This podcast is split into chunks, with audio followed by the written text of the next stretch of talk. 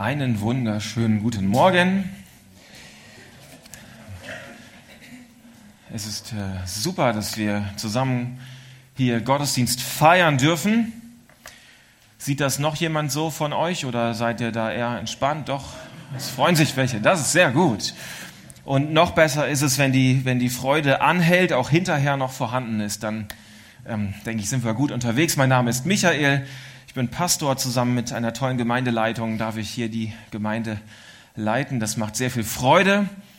Ich komme ursprünglich aus Deutschland und bin hier in einem fremden Land. Das ist ähm, für mich was Besonderes. Für, für viele von euch ist das nicht so besonders, weil die Schweiz so ein Melting Pot unterschiedlicher Kulturen und Nationalitäten ist. Mega spannend. Für mich immer noch ein großes Abenteuer. Es gibt ja, wenn man so sich unterschiedliche Länder, Nationen, Kulturen anschaut, immer wieder auch gewisse Vorurteile, positive und negative, gegenüber einer bestimmten Volksgruppe. Schon mal sowas gehört? Ja, ne? Soll vorkommen. Ähm, also man sagt so gewisse Dinge über den Deutschen, man sagt so gewisse Dinge über den Schweizer, aber natürlich gibt es weder den Deutschen noch gibt es den Schweizer, ja. Auch innerhalb der einzelnen Gruppen gibt es eine ganze Menge Individuen, die auch unterschiedliche Stärken und Schwächen haben und dennoch so im Mittelwert, so in der Stoßrichtung kann das manchmal vorkommen, dass gewisse Vorurteile nicht ganz ohne Grund existieren. Schon mal jemandem aufgefallen, ja? Das Spannende ist, ähm, wenn man jetzt so an, an den Deutschen denkt, dann sagt man, der ist so sehr direkt. Na, aber den Deutschen gibt es ja auch nicht einfach, sondern viele unterschiedliche. Und da gibt es diese wunderschöne Übersicht hier, Deutschlandkarte, negative Vorurteile und positive Vorurteile, je nachdem, ähm, welche, welche Region man sich anschaut. Also als Schweizer hat man es vielleicht oft mit dem Schwaben zu tun, der steht hier unten, der ist geizig. Aber dafür ist er auch erfinderisch, ja? Ein geizig erfinderischer Mensch. Ganz spannend fand ich auch so, den, so die Kölner Ecke. Da sagt man, die sind so humorvoll, lebensfroh, locker, feierlustig, aber dafür sind sie eben auch oberflächlich und korrupt. Meine Frau kommt aus dieser Gegend.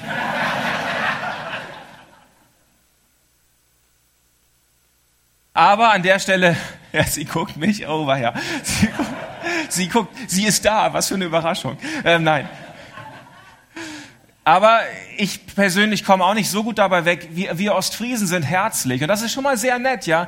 Weil der Norddeutsche ist eigentlich nicht so herzlich. Aber ich bin herzlich. Oh, ist das toll. Dafür bin ich aber auch dumm. Und diese Mischung aus Herzlichkeit und Dummheit, die hat schon was sehr Besonderes. Da möchte man eigentlich nicht dazugehören.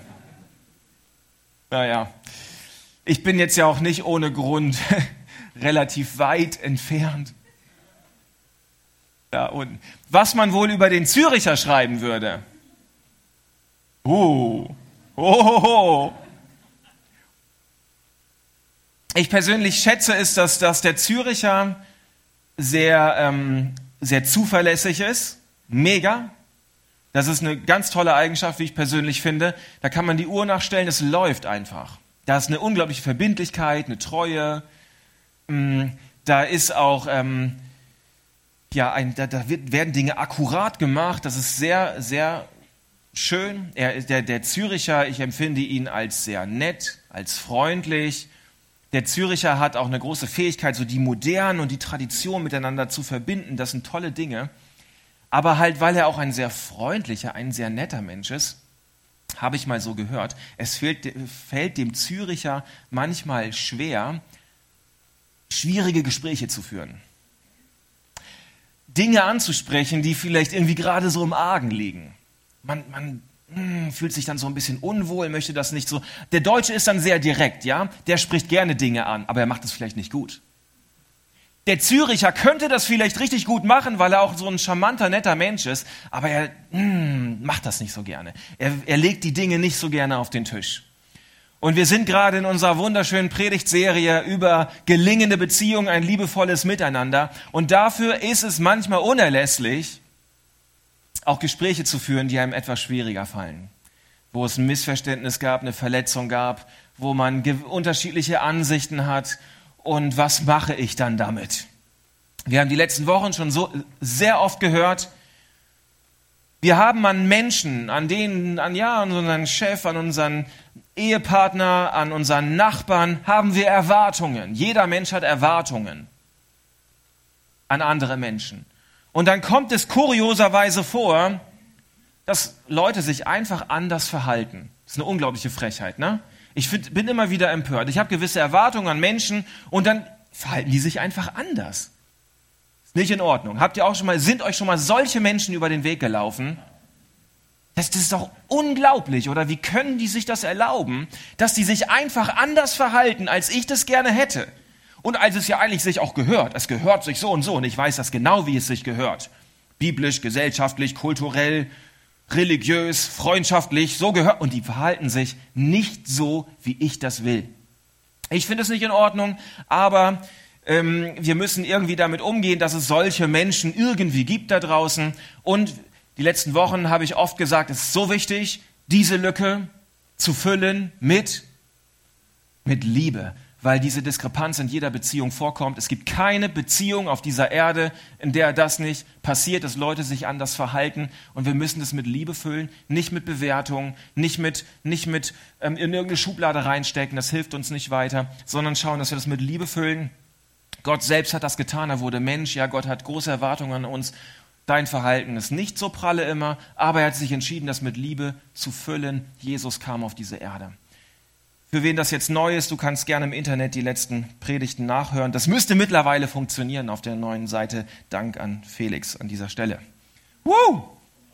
Und noch ein paar andere, ne? Ja, ja. Aber danke, dass es läuft, ganz toll. Wir haben es von Martin gehört, von Martin Heimo, ähm, gerade im Interview. Das macht nicht immer so viel Spaß, dann auch so ein Gespräch zu führen.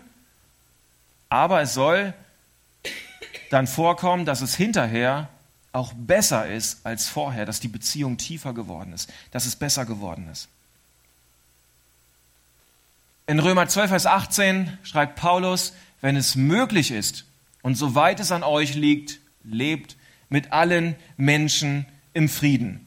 Das ist eine große Herausforderung, wenn wir sagen, wir wollen mit allen Menschen in Frieden leben und trotzdem gibt das der Apostel Paulus uns hier mit auf den Weg alles, was wir tun können, alles, was du tun kannst, alles, was in deiner Macht ist, es ist an dir. Es ist deine Aufgabe, dafür zu sorgen, mit möglichst vielen Menschen, mit allen Menschen im Frieden zu leben. Und ich finde, das ist schon ein mega interessanter Punkt. Bei deiner Beziehung zu Gott, wenn du heute Morgen hier bist, mit Gott unterwegs bist, da ist er derjenige, der dafür sorgt, dafür gesorgt hat, dass die Beziehung gut ist. Er ist derjenige, der die Komplikationen aus dem Weg geräumt hat. Ja, wir sagen, der Vorhang ist frei. Das ist diese Anspielung auf den Tempel, auf das Allerheiligste. Jesus selbst hat diesen Vorhang zerrissen und hat ihn weggenommen. Gott hat dafür gesorgt, dass deine Beziehung zu ihm selbst in Ordnung ist. Da musst du nicht mehr so viel zu tun, eigentlich gar nichts, weil er den ersten Schritt und das meiste dafür getan hat, dass der Weg zu Gott, die Beziehung zu Gott geklärt ist, wenn du diese Gnade annimmst. Aber die Beziehung zu deinem Nächsten, da hast du eine Aufgabe. Da hast du ganz schön was mit zu tun. Da ist es an dir. Den Frieden zu, mit Gott, den hat Jesus hergestellt. Den Frieden mit deinem Nächsten, mit den Leuten, mit denen du unterwegs bist, den musst du selber herstellen. Das ist deine Aufgabe. Ganz schön gemein, oder? Und da haben wir manchmal dran zu knabbern. Wir haben das von Martin gehört. Es gibt so Gespräche, ja, das ist auch ganz gut, da macht es vielleicht auch Spaß, irgendwie was zu moderieren. Aber wenn man selber da drin verwickelt ist, weil irgendwelche Leute sich wieder anders verhalten, als man das eigentlich möchte, wenn man selber drin verwickelt ist, macht es nicht so viel Freude, es kostet dann etwas aber die Bibel gibt uns das vor, dass wir hier eine Aufgabe haben. Ich aber sage euch, jeder, der auf seinen Bruder zornig ist, gehört vor Gericht. Wer zu seinem Bruder sagt, du Dummkopf, der gehört vor den Hohen Rat. Und wer zu ihm sagt, du Idiot, der gehört ins Feuer der Hölle. Das sind so harte Worte, die kann wirklich nur Jesus selbst sagen. Ähm, das muss man zitieren, sonst. Ich meine, so du Dummkopf sagt man ja nicht. Man macht das so ein bisschen niveauvoller vielleicht. Aber es geht in dieselbe Richtung. Wenn du also deine Gabe zum Altar bringst und dir dort einfällt, dass dein Bruder etwas gegen dich hat, dann lass deine Gabe vor dem Altar, geh und versöhne dich zuerst.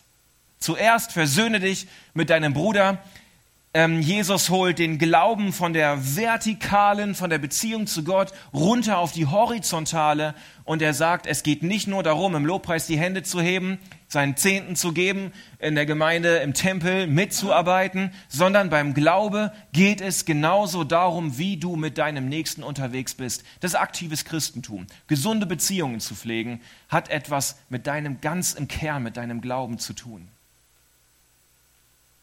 Und sehr schnell, ja, möchten wir als Christen, wenn du schon länger mit Gott unterwegs bist, dann haben wir so etwas in uns, und das ist auch völlig in Ordnung, wo wir ähm, vielleicht Schuld gegenüber Gott spüren. Ja, und das ist gut, wenn wir manchmal äh, merken, hey Gott, irgendwie, das war nicht okay von mir, ich muss um Vergebung bitten. Das brauchen wir jeden Tag. Gott, ich bin nicht perfekt, ich habe mich versündigt gegenüber dich, ich brauche deine Gnade. Wie wichtig. Und wir haben dann ein inneres Bedürfnis, und es ist gut, dass wir das haben, mit Gott wieder am Reinen zu sein. Aber genauso, sagt Jesus hier, brauchen wir dieses Bedürfnis in Bezug auf unseren Nächsten. Dieses Bedürfnis, wieder miteinander ins Reine zu kommen. Und das Ziel dabei ist Versöhnung. Das Ziel ist dabei nicht nur, naja, hm, ja, der andere ist halt so und ich halt auch und deswegen haben wir halt Distanz und ich habe so meine Gedanken und er und irgendwie passt es auch und tschüss. Das Ziel ist Versöhnung. Nicht nur mit Gott, sondern auch mit deinem Nächsten. Dafür ist Jesus auf diese Erde gekommen, damit wir Versöhnung haben mit Gott, aber auch mit unserem Nächsten. Und es ist sehr spannend, ähm, bevor du dich mit Gott hier, also Jesus stellt das so dar, bevor du dich mit Gott in Kontakt bringst, versöhne dich zuerst mit deinem Bruder. Das klingt fast so wie, als wenn Gott so im Himmel sitzt, steht und denkt, hey, ja, du hast dich da nicht, nicht gut verhalten. Aber Gott hält das erstmal aus. Gott hat da eine gewisse Frustrationstoleranz im Laufe der Jahrtausende offensichtlich ähm, sich angeeignet, weil er weiß, die Menschen verhalten sich immer irgendwie anders, als er das gerne hätte.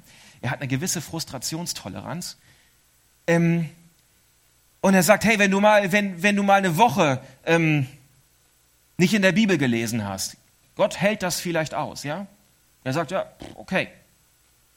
Gott hält das aus, wenn du sagst, in zwei Jahren ist Dorffest und vielleicht statt zehn Schichten machst du nur noch eine. Gott hält das aus, ja? Aber schau, Entschuldigung, dass ich jetzt schon wieder Tom Koblet erwähnen muss, er, er macht, er hat auch keinen Spaß mehr dran mittlerweile, aber ich kann auch, sitzt da auch schon wieder so nett und grinst und freut sich. Nein, du musst jetzt nicht aufstehen, damit jeder sieht, wer du bist. Keine Angst. Jeder weiß eh, wer du bist. Also, er ist für das Dorffest zuständig, ja. Aber stellen wir uns mal vor, ja, Gott hält das aus, dass du statt zehn Schichten nur noch eine übernimmst in zwei Jahren. Er ist okay damit. Aber schau, dass du es dir mit Tom nicht ver, vergeigst an der Stelle. Nicht, dass wir Tom zuliebe jetzt ganz viel beim Dorffest mitarbeiten sollen, müssen. Aber diese Beziehung, ja, wenn, wenn wir das hier so lesen, das ist Gott unglaublich wichtig dass wir miteinander gesund unterwegs sind. Und wenn das passt, dann können wir auch zum Altar Gottes kommen. Ich will hier keine Theologie draus machen. Wir dürfen auch zu Gott kommen, wenn, gerade wenn es uns nicht gut geht, wenn wir miteinander nicht klarkommen, dann ist Gott auch da, dann ist seine Gnade genauso da und seine Türen sind immer offen, sein Herz ist immer offen. Ohne Frage. Du darfst zu jedem Zeitpunkt zu Gott kommen. Das ist überhaupt nicht das Thema. Aber dieser Drive, der hier drin steckt, den Jesus hier legt, der ist auch so wichtig, zu sagen, die Beziehung zu deinem Nächsten, das ist etwas, was im Kern zum Glauben dazugehört. Und schau, dass es passt. Okay, das denke ich ist angekommen. Also das haben wir auch die letzten Wochen schon, schon, schon sehr viel drüber, drüber gesprochen. Jetzt wird es noch mal ein bisschen konkreter. Hm. In Epheser 4, 26, 27. Wenn ihr zornig seid, dann versündigt euch nicht. Legt euren Zorn ab, bevor die Sonne untergeht und gebt nicht Raum dem Teufel. Also wir sehen hier eine Gefühlsregung, eine zwischenmenschliche Gefühlsregung, wie sie schlimmer eigentlich nicht sein kann. Zorn. Wer ist aktuell zornig auf jemanden? Da mag man gar nicht die Hand heben, oder? Natürlich niemand. Nein, sowas kommt bei uns nicht vor. Je, das, das wird hier in der Bibel nur so erwähnt, so rein für den hypothetischen Fall für den Fall, dass es einmal in zehn Jahren bei irgendjemandem vorkommen sollte, oder nein, es kommt natürlich nicht vor, aber nur wenn, vielleicht eventuell. Nein, ich bin so froh, dass in der Bibel drin, Dinge drinstehen, die tatsächlich auch vorkommen, nämlich dass Beziehungen untereinander leiden, und zwar bis aufs Äußerste. Das passiert. Dass da zwei Menschen, drei Menschen, vier Gruppen gegeneinander, wie auch immer, in der Kirche, auf der Arbeit, in der Ehe, im Kleingartenverein und es leidet. Es ist nicht gut, es läuft unrund. Und hier im Epheserbrief wird das, wird das einfach mal angesprochen. Es kommt vor, Beziehungen können bis aufs Äußerste leiden und ungesund laufen. Und ich finde es so spannend, wie der Epheserbrief, wie Paulus an dieser Stelle, wie das Wort Gottes an dieser Stelle darauf eingeht. Für mich hat das einen unglaublich seelsorgerlichen Aspekt. Hier steht nicht, Zorn ist Sünde. Hier steht nicht, du darfst nicht wütend sein. Hier steht nicht, man darf sich, du, wehe, ihr, ihr habt euch nicht lieb, dann ist Gott sauer auf euch. Es wird hier einfach erstmal beschrieben, es kommt vor, es ist so. Der Zorn selber, das Gefühl ist hier nicht das Problem. Wenn ihr zornig seid, dann versündigt euch nicht. Also man kann auch mal miteinander sich verhaken, aber wenn man das tut, dann soll man sich nicht versündigen. Also Gott verurteilt dich an dieser Stelle nicht für deine Gefühle. Das Wort Gottes verurteilt hier an dieser Stelle nicht dafür, dass man mal miteinander nicht so gut klarkommt. Aber dann soll man vernünftig damit umgehen. Das ist der Punkt. Ich habe mal mich mit meiner Schwester nicht so gut verstanden. Und ich habe schon mal erzählt an dieser Stelle, dass ich dann, ähm, hat, sie hat mich provoziert und am Abendbrotstisch habe ich dann, war ich sauer auf sie und ich habe das Buttermesser genommen und auf sie geworfen und die Lampe getroffen. Ein anderes Mal habe ich einen Blumentopf genommen, ja. Sie hat sich einfach anders verhalten, als ich das erwartet habe. Und es war nicht in Ordnung von ihr. Ja, ich muss ihr das auch wirklich nochmal sagen, nachträglich. An dieser Stelle, ich, vielleicht schicke ich einfach den Predigtlink oder so. Ich habe einen Eindruck gehabt, das ist für dich. Und dann. Ja, also der Blumentopf, damit habe ich auch nicht so richtig getroffen aber der Boden war danach voll mit Erde. Ja. Also wenn Kinder miteinander aufwachsen, also bei meinen ist das natürlich anders, die haben sich immer lieb. Da gibt es kein Zorn, kein Streit. Ähm, die sind einfach so ein Herz und eine, eine Seele, da Pastorenkinder halt, klar, Standard. Die spüren das mit der Muttermilch schon, ähm, da ist einfach alles heilig, fromm und akkurat. Halleluja. es wäre wirklich, also stell dir mal vor, du hast, stell dir mal vor, es wäre wirklich so. Zwei Kinder, zwei Geschwister, die sich nie streiten. Wäre auch komisch, oder? Es gehört irgendwie dazu, dieses sich aneinander reiben, die eigenen Grenzen auszuloten. Wer bin ich? Wer bist du? Das spüre ich, wenn man sich besonders nahe kommt und dann merkt man, oh, wir sind zu nahe gekommen. Und das Problem ist nicht, dass man sich dann auch mal, dass die Kinder sich auch mal reiben und auch mal nerven und dann der Papa genervt noch reinhaut. Das passiert. Aber wie gehen wir insgesamt damit um? Wo ist die Grenze überschritten? Wie bekommen wir dann wieder einen gesunden Drive in unsere Beziehung hinein? Das ist mal Haag, das ist doch so, das passiert. Und dann sagt uns die Bibel, legt den Zorn ab, bevor die Sonne untergeht. Also je nachdem, wann du dich gestritten hast, hast du eine gewisse Anzahl von Stunden, bis du das wieder klären sollst. Aber die Botschaft hierhinter ist, kläre es so schnell wie möglich. Bring das bald, möglichst bald in Ordnung. Lass nicht zu, dass das Problem, dass das Missverständnis, dass die Uneinigkeit, dass die Verletzung sich wiederholen kann, sich wiederholen kann, sich eingraben kann in das Denken, in das Tun, in das Reden, in das Miteinander. Genau das kann passieren, wenn ich eine Sonne untergehen lasse, noch eine Sonne, noch eine Sonne. Und dann irgendwann fängt man an, sich zu schneiden. Kennt ihr das, wenn man sich schneidet, sich so ein bisschen ignoriert, so ein bisschen den anderen nicht mehr so nett begrüßt und da so ein bisschen Vorurteile, ein bisschen Gedanken übereinander entstehen.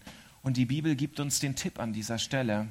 Lass den Zorn nicht untergehen, kläre es so schnell wie möglich. Bring es in Ordnung. Es gibt einen christlichen Soziologen, ich weiß persönlich nicht, was ein Soziologe den ganzen Tag über macht. Ich kann mir das nicht so vorstellen, ja. Vielleicht macht er irgendwelche Umfragen oder wissenschaftlichen Analysen. Ich, ich bin mir nicht sicher, aber es gibt auch Leute, die fragen sich, was macht ein Pastor eigentlich den ganzen Tag? Ich sage dann immer Bibel lesen und beten, ist doch klar. Also ich stehe morgens auf und fange an, Bibel zu lesen und wenn ich abends fertig bin, dann höre ich auf zu beten. Und zwischendurch passieren noch ein paar andere Sachen. Dieser christliche Soziologe hat gesagt, er hat also Untersuchungen gemacht und bla und blub. Und ähm, die wichtigste ähm, Variable, die ich bestimmen kann bei einem schwierigen Gespräch, bei etwas, was ich klären muss, wo ich mit jemandem wieder zusammenkommen muss, ähm, die wichtigste Variable ist tatsächlich die Zeit, die vergeht. Hier gibt es ein, mach mal so einen Blitz hier. Hier gibt es so ein Problem, Missverständnis, da habe ich mich mit jemandem verhakt, da bin ich mit jemandem nicht mehr irgendwie zu eng aneinander gestoßen. Und dann gibt es ein, ja, dann vergeht Zeit, Zeit, Zeit, Zeit, Zeit, Zeit, Zeit. Und je mehr Zeit vergeht, desto schwieriger wird es, gesund wieder zusammenzukommen. Weil ich dem Problem, meinen eigenen Gedanken, den Gedanken des anderen Zeit gegeben habe, dass sich Sachen festsetzen, dass sich Dinge wiederholen und dass das Ganze noch einmal passiert und noch einmal und man sich dann nur bestätigt fühlt darüber, wie blöd doch der andere ist. Und man wusste es ja gleich. Die Bibel ist unglaublich praktisch. Legt euren Zorn ab, bevor die Sonne untergeht und gebt nicht Raum dem Teufel. Das bedeutet, je mehr Zeit ich der Sache gebe, je mehr Raum gebe ich dem Teufel, dass er die Beziehung kaputt machen kann. Umso schneller ich die Klärung reinkriege, ich mit jemandem mich wieder versöhne und zusammenkomme, umso mehr Raum nehme ich dem Teufel weg und je mehr Raum kann ich der Gnade Gottes und der Liebe Gottes geben, in eine Beziehung hineinzukommen.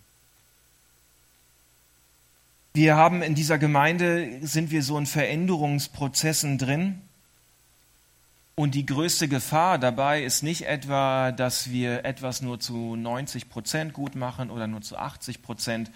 Und ja, die größte Gefahr ist nicht, dass wir ja ähm, immer noch am Ende irgendeine Tür grün haben oder so.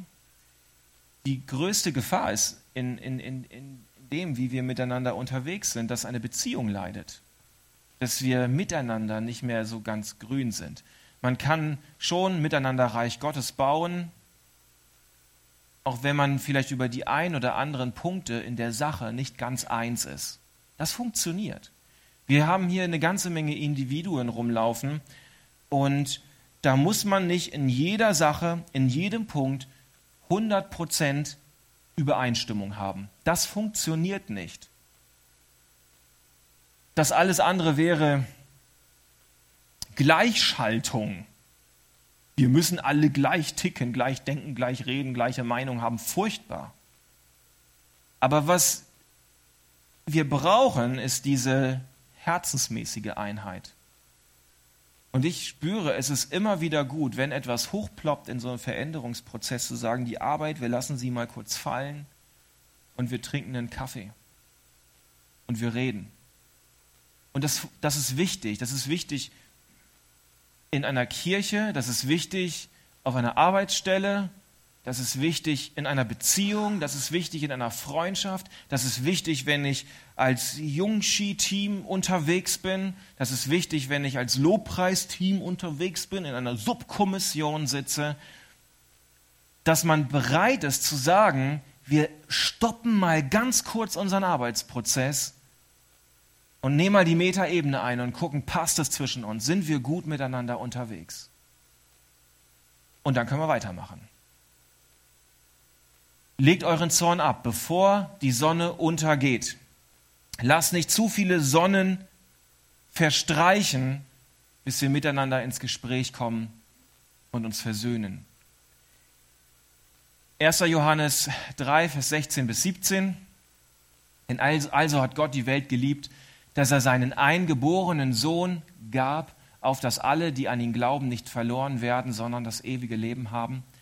Denn Gott hat seinen Sohn nicht in die Welt gesandt, dass er die Welt richte, sondern dass, er die, sondern dass die Welt durch ihn gerettet werde.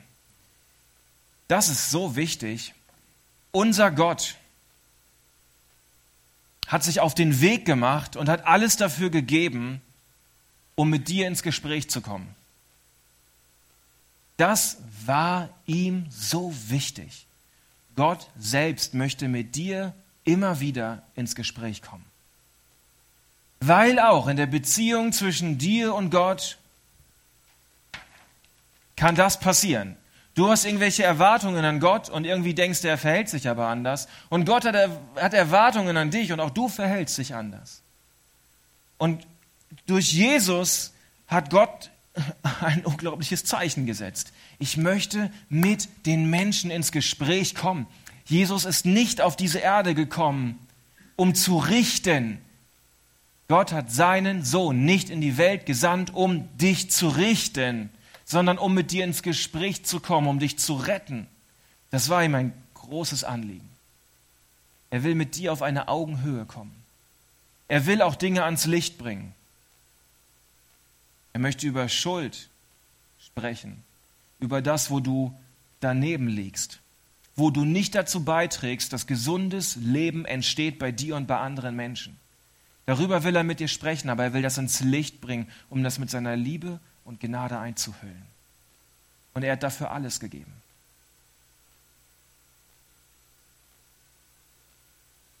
Jesus ist unser Vorbild. Lasst uns alles dafür geben, um miteinander im Gespräch zu sein. Einen Raum zu öffnen der Liebe und der Gnade, der Versöhnung, einen Raum, wo andere Menschen Fehler machen dürfen, einen Raum öffnen, wo andere Menschen nicht unseren Erwartungen entsprechen müssen, sondern wo wir ihnen mit Liebe begegnen können. Und dann schauen wir, dass wir den Zorn ablegen, bevor die Sonne untergeht. Wir möchten ähm, jetzt noch ein Lied zusammen singen und ähm, Simon darf mit seiner Band nach vorne kommen. Du hast die Möglichkeit, Gebet zu empfangen. Ursula ist da, die steht hier vorne in der Ecke. Genau, kannst dich direkt aufstellen, dann sieht dich jeder, das ist gut. Ähm, uns ist das ein, also dieses mit dem Gebet, ja. Wenn du, ich sage immer, wenn, wenn, wenn du sagst, ich brauche Gebet, das ist manchmal auch gar nicht so einfach, aufzustehen, darüber zu gehen, vielleicht weil du denkst, dass du dich outest. Aber Gebet und Segen braucht jeder. Und du outest dich nicht, dass du irgendeine Schwachheit oder irgendein Problem hast, weil das haben wir alle. Du outest dich höchstens, dass du ein besonders mutiger Mensch bist. Und man darf sich auch als mutig outen und rübergehen und sagen, ich möchte Gebet empfangen. Ist nichts Großes, wir haben da nicht irre viel Zeit für, aber es ist ganz unkompliziert rübergehen. Das ist auch ein Zeichen, was du setzt, Gott gegenüber, dir selbst gegenüber. Gott, ich danke dir dafür, dass ähm, du der gute Gott bist, der den Himmel verlassen hat, um mit uns das Gespräch zu suchen. Danke dir, dass du der Gott, gute Gott bist, von dem wir Liebe und Barmherzigkeit lernen und empfangen dürfen. Und das verändert etwas in uns. Danke, dass du da bist in diesem Morgen und dass du jeden Einzelnen kennst, der hier ist. Jeder, jeder ist hier und hat seine persönlichen Beziehungen, die gut sind, die nicht gut sind. Mein Gebet, dass du jedem hilfst, dort einen Schritt, und wenn es ein kleiner Schritt ist, kleinen Schritt weiterzukommen. Es muss nicht gleich das Große sein, aber du möchtest jedem helfen, der hier ist, dass wir wieder zueinander uns wenden und einen kleinen Schritt aufeinander zumachen können, da wo es nötig ist. Und Gott, ich danke dir aber auch, dass so viele gute Beziehungen und so viel positive Liebe und so viel positives Miteinander bereits hier ist in dieser Kirche, die du gesetzt hast. Und du hast bereits so viel Liebe ausgegossen. Ich danke dir dafür. Danke, dass du weitermachen möchtest. Danke, dass wir von dir empfangen dürfen und dass wir weitergeben können. Danke, dass du da bist, Jesus. Du bist alles. Wir danken dir dafür. Amen. Amen. In einer Woche darfst du wieder dabei sein. Ist die letzte Predigt über das Thema Beziehung. Es geht um Johannes 13. Ähm, Jesus sagt, liebt einander so, wie ich euch geliebt habe. Das ist ein großer Anspruch, ja, den, den er uns gibt, aber ich glaube, da steckt sehr viel Wahrheit drin. Ich möchte euch einladen, nächste Woche Sonntag dabei zu sein.